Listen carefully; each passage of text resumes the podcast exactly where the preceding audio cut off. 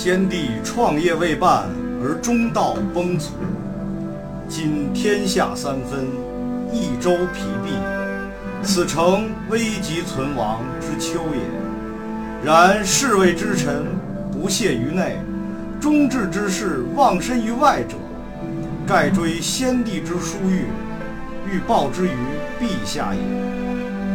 诚宜开张圣听，以光先帝遗德。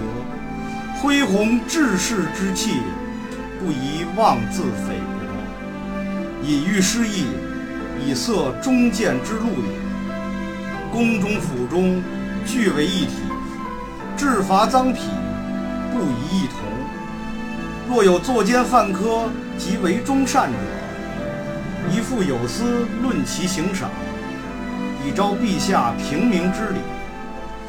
不宜偏私，使内外。异法也。侍中、侍郎郭攸之、费祎、董允等，此皆良实，志虑忠纯，是以先帝简拨以遗陛下，予以为宫中之事，事无大小，悉以咨之，然后实行，必能皮补缺漏，有所广益。将军向宠，性行淑均。晓畅军事，是用之于昔日，先帝称之曰能。是以众议举宠为都，予以为营中之事，悉以咨之，必能使行阵和睦，优劣得所。亲贤臣，远小人，此先汉所以兴隆也；亲小人，远贤臣，此后汉。所以倾颓也。先帝在时，每与臣论此事，未尝不叹息痛恨于桓灵也。侍中、尚书、长史、参军，此系贞良死节之臣。愿陛下亲之信之，则汉室之隆，可继日而待也。臣本布衣，躬耕于南阳，苟全性命于乱世，不求闻达于诸侯。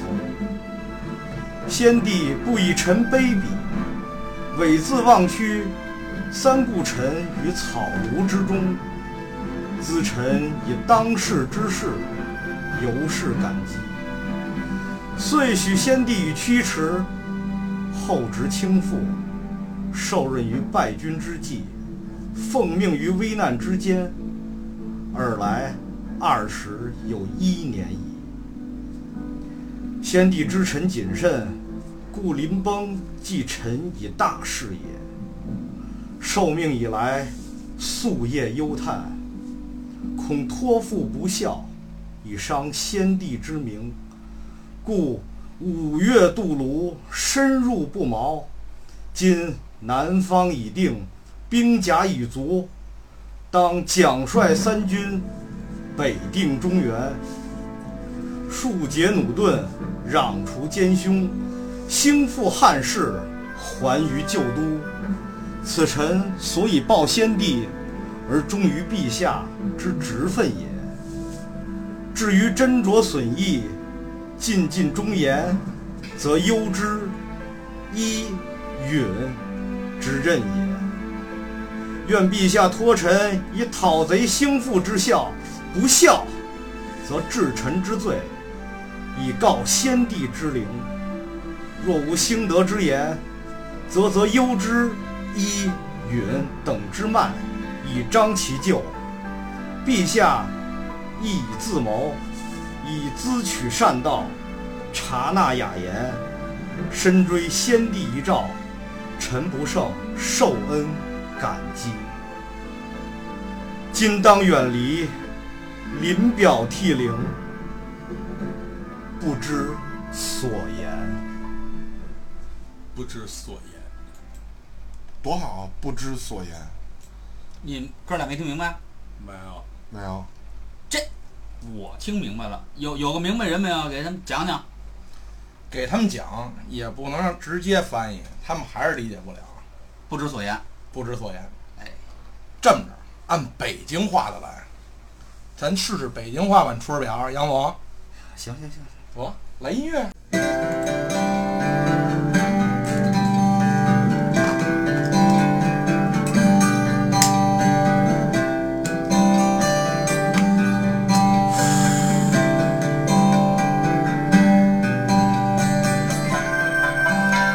来了，哥儿几个，您请好。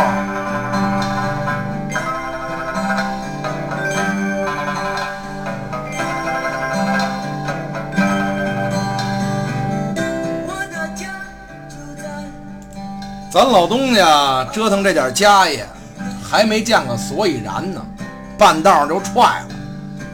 这现如今啊，天底下出了撒谎你，们家这家底儿最潮，弄不好啊，就嗝屁着凉大海棠，脚巴丫子蘸白糖，撅着屁股晒太阳去了。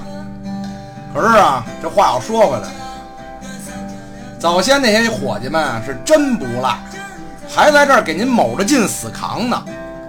还有一批啊，勒紧了裤腰带在外边奔命的。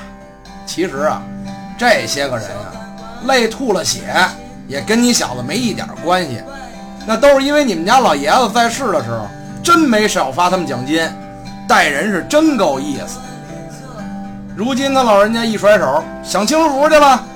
这些老兄弟啊，只能把这点情谊啊报答在你小子身上了。你算是捡大便宜了。说实在的啊，宝贝儿，你可得好好听听老哥几个的意见，替你爹露露脸，别让他那点德行在你这散干净喽。也替老哥几个打打气儿，别他妈动不动就装孙子啊，弄得自己是不着四六、十三不靠。哎，你是皇上，你他妈知道吗？怎么你说这话就听着没谱呢？我还告诉你说，照这么下去。早晚你这地方连他妈狗都不上门，甭打算有人跟你丫说句实话。还有啊，小 Z，你跟你二爹我这儿，咱俩可不能闹离析，咱两家可是一家。你们家老爷子把你小子托给我了，我不能不管你啊。嘿，咱要是提拔谁，要是勺的谁，那可得一致，这可不能两样。有那种作死不等天黑的，当然了，还有那些干的不赖的，咱得把这些人啊，该安哪儿安哪儿，该枪毙的枪毙，该涨工资涨工资，咱不能玩偏向啊。哦，让人说了，你一个章程，你二爹我一个章程，那叫怎么当的事儿啊？那个部长、副部长、小郭、小费子，还有那倔董。这都是你爸铁词儿，没什么心眼儿，大好人一个。那会儿啊，除了捧着你爹，什么都不想的主儿。你爹呀，也是瞧他们傻子可爱，所以呢，都提拔起来，给你啊留着接着使。我劝你啊，你这儿要有什么事儿的话，咱往大了说，大到你媳妇儿给你生娃，小到你儿子吃多了发实乎。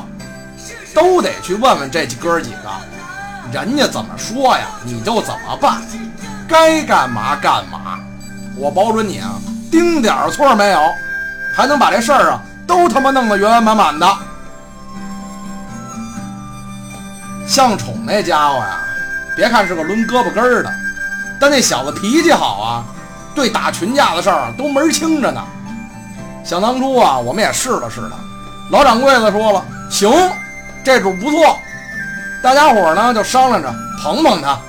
嘿，眼瞅着丫从小痞子一下子混成顽主了，我就觉乎着那些打架的事儿啊，你就问他去，没错，准能让那些弟兄们啊不闹别扭。该打架的呀打架去，该做饭做饭去。这有句话说了，鸟随鸾凤飞腾远，人伴贤良品自高啊，这可是老话。咱们大汉朝先头那几代皇上就是明白这理儿，所以呢那时候就兴旺啊，人就长行势。可是后来啊，您家这几位老祖一个劲儿的往下三的烂里走啊，那可真是挨着臭茅房猛长狗尿苔。结果怎么样？嘿，败家了吧？完蛋操了吧？呵呵。老东家活着的时候啊，只要一跟我聊起这些，那就真是长吁短叹，一把鼻涕一把泪呀，都快把他祖宗还地灵地啊，都他妈快骂化了。现在咱家那些部长、副部长、秘书长、参谋长之类的，那都是你爸瓷器，打死都不带改嘴的。您可得好好哄着人家，听人家话，不然谁替你奔命啊？听人家的，咱家这家业呀，兴许还能兴旺起来。小 Z，你要是听你二爹话，就掰着手指头等着过好日子吧。哎，这想起来啊。你二爹我当年啊，也就是个平头老百姓，一胡同串子，在南阳那儿啊，拾掇拾掇地儿，也够自己嚼咕。寻思着找个地方凑喝口粥就完事儿了，就没想过要人前显贵。可是咱老东家不嫌弃我兜比脸干净。当然了，这话呀又说回来了，掐那会儿啊，嘿，也比我强不了多少，但终归在江湖上有一号啊。人愣是没显摆，往我们家跑了好几趟，问我怎么才能干点出头露脸的大事儿。咱可不能狗掀门帘子，全凭一张嘴巴。嘿，一狠心就答应他跟着他打天下来了。嘿操！出来一看可怕坏了，正赶上曹小满要收拾他。我他妈出来的时候真不是时候啊，没辙，让人打一万朵桃花开。那会儿你爸把你妈都丢井里了，还差点把你小子摔楼喽！哼，眼睁睁就没了范哲呀！你二爹呀，还只能舔着个脸去了趟东吴。想起这事儿啊，嘿，洗脚水泡咖啡，真心不是个滋味啊！二十一年了，别提他喽。老掌柜的知道我心细。他临死的时候啊，把这一大家子乱七八糟的事儿，还有这么多空箱子、空柜子，这些个钥匙啊，都给了我了。这大烂摊子，我拿着这串钥匙，我是没白天没黑夜的犯愁啊。你说你给我留这么个家底儿，我要是走错一步、错一丁点儿，这不让人说我对不起你吗？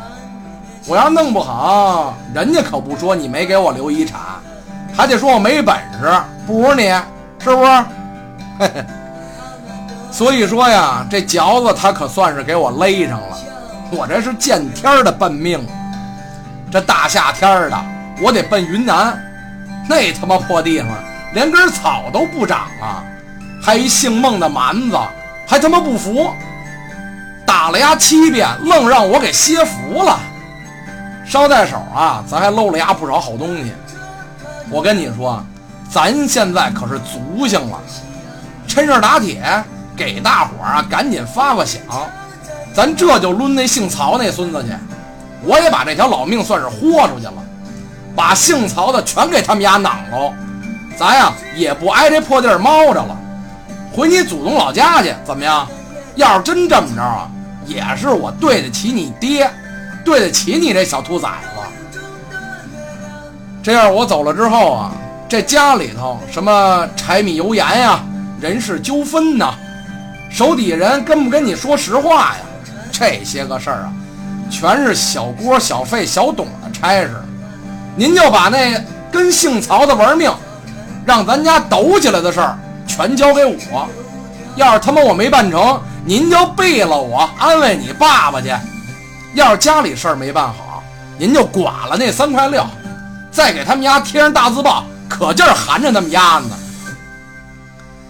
可您别光顾着弄我们过瘾呐，您也得想想您自己。人家说的好话，您得听得进去。您就用您那脑瓜子好好想想，可别听不出来好赖话。实在不明白的时候，把你爹那遗书啊拿出来背背。虽然那他妈是我胡诌的，可是您要真能做到这点儿，我也算他妈知足带冒烟的了。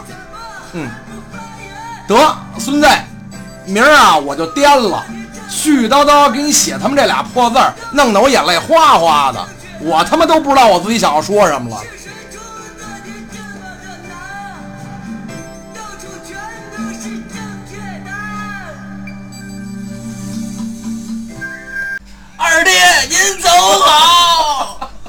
好。本次录音结束。不告